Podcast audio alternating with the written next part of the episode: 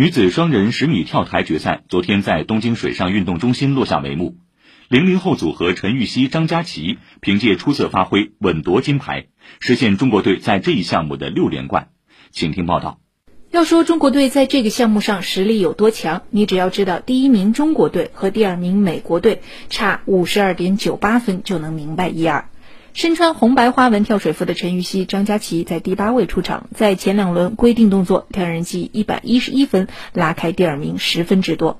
进入自选动作后，两人凭借高质量完成了一零七 B 向前翻腾三周半、四零七 C 向内翻腾三周半抱膝两跳，基本锁定了胜局。不过，张家齐似乎还是觉得自己有进步的空间。正常水平吧，还有一点点瑕疵，后面再进行改进。就各自入水上面稍微松散了一点。赛后采访中，十五岁的陈芋汐评价对方是挺活泼开朗的一个姑娘，有很多地方要向张佳琪学习。相比单人之下，可能没有会这么紧张，因为我搭档在旁边给了我很大的安慰和鼓励。在比赛过程中，也比原来会更专注于自己的动作和自己的技术。而十七岁的张佳琪如同小大人一般说：“陈芋汐挺聪明的一个姑娘，平时教什么一学就会。”还打趣的爆料，互相打气，也就是比赛的时候，平常可不一样。也就比赛的，平时我们俩特别的厉害，就是在互怼之中少打气的感觉。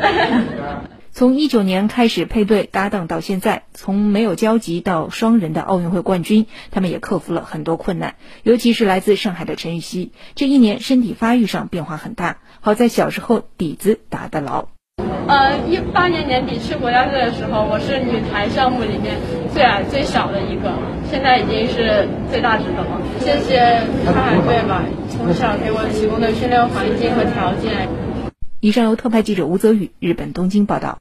昨天，陈芋汐的家人和教练也都在关注比赛直播。本台记者汪轩与他们经历了这一激动人心的时刻，请听报道。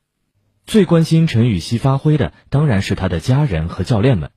陈芋汐妈妈的心情也像是坐了一次过山车。就是比赛前电视还没转播的时候，我们的心情也是特别的紧张。当这个比赛开始转播，镜头拍到他的时候，我看到他的脸上的表情的时候，心情那个时候就平复了很多了，因为我觉得他还是比较淡定。父亲陈建是徐汇区少体校体操队教练，母亲董春华是上海体育学院体教训练学院的副教授。陈芋汐生在一个名副其实的体育之家，爸爸是体操教练，陈芋汐最早接触的运动也自然是体操。在体操训练馆的一群小运动员们中间，为什么偏偏一下选中了陈芋汐？影响陈芋汐命运的人出现了。中国第一位跳水世界冠军、原上海跳水队领队石美琴的理由是：陈芋汐够特别。看一下体操队有什么好的苗子的时候，看见他躲在他爸爸身后在练乱七八糟，谁知道他在玩什么？哎，我说这小孩不错，我说给我练吧。他爸说才三岁啊，这是我女儿，就是这么早的。他挺灵的，在体操房里什么都敢做。三岁的孩子在体操房里那个能够翻跟的，很很机灵的。四年前，上海广播电视台纪录片《走出荣耀》摄制组跟踪拍摄了当时还在上海队试训的陈芋汐。因为害怕动作变形再次失败，没有惊喜。三过了，舒服了，你就清楚了，是吧？再几次了？三次。啊，那不就行了吗？那不就很清楚吗？东哥。时隔两日，我们再次在上海游泳馆见到这哎，轻松一点，叔叔，看目标。大家清楚了吧？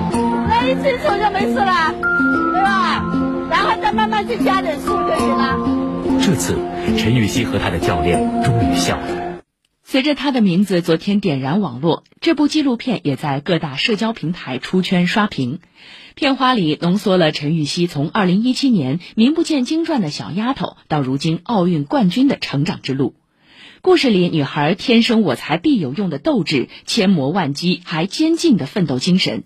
镜头外，一支纪录片摄制团队四年的沉淀、使命的担负，共同成就了闪闪发光的拼搏影像纪实。文汇报今天的点评说：“走出荣耀，呈现给大众的将是一个群体身上折射出的上海面貌。